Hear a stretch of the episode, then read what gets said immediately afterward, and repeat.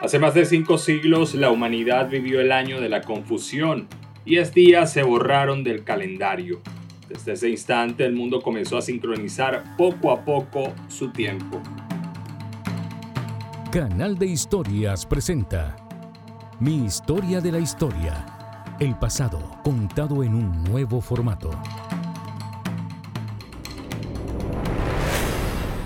El 4 de octubre de 1852 el mundo cambiaría para siempre, pues nada de lo que estaba por suceder en los próximos días tendría su fecha original, y es que el día siguiente, después del 4, fue 15 de octubre.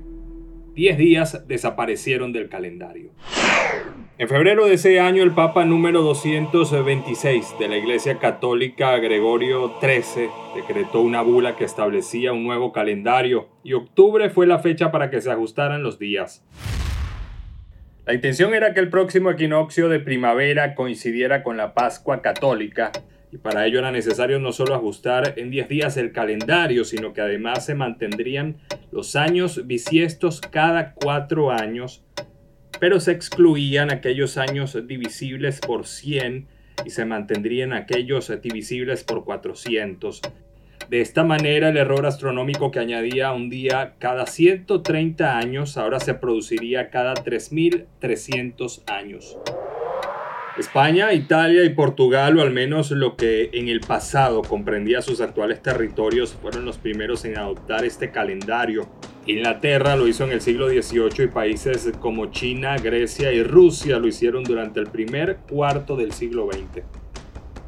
El calendario anterior tuvo preeminencia por más de 1500 años. Fue el calendario juliano, creado por el emperador romano Julio César en el año 46 a.C. El error del calendario juliano había sido calcular un año con 365 días y 6 horas cuando la medida exacta era de 365 días, 5 horas, 48 minutos y 45.25 segundos. Canal de Historias presentó Mi historia de la historia. El pasado contado en un nuevo formato.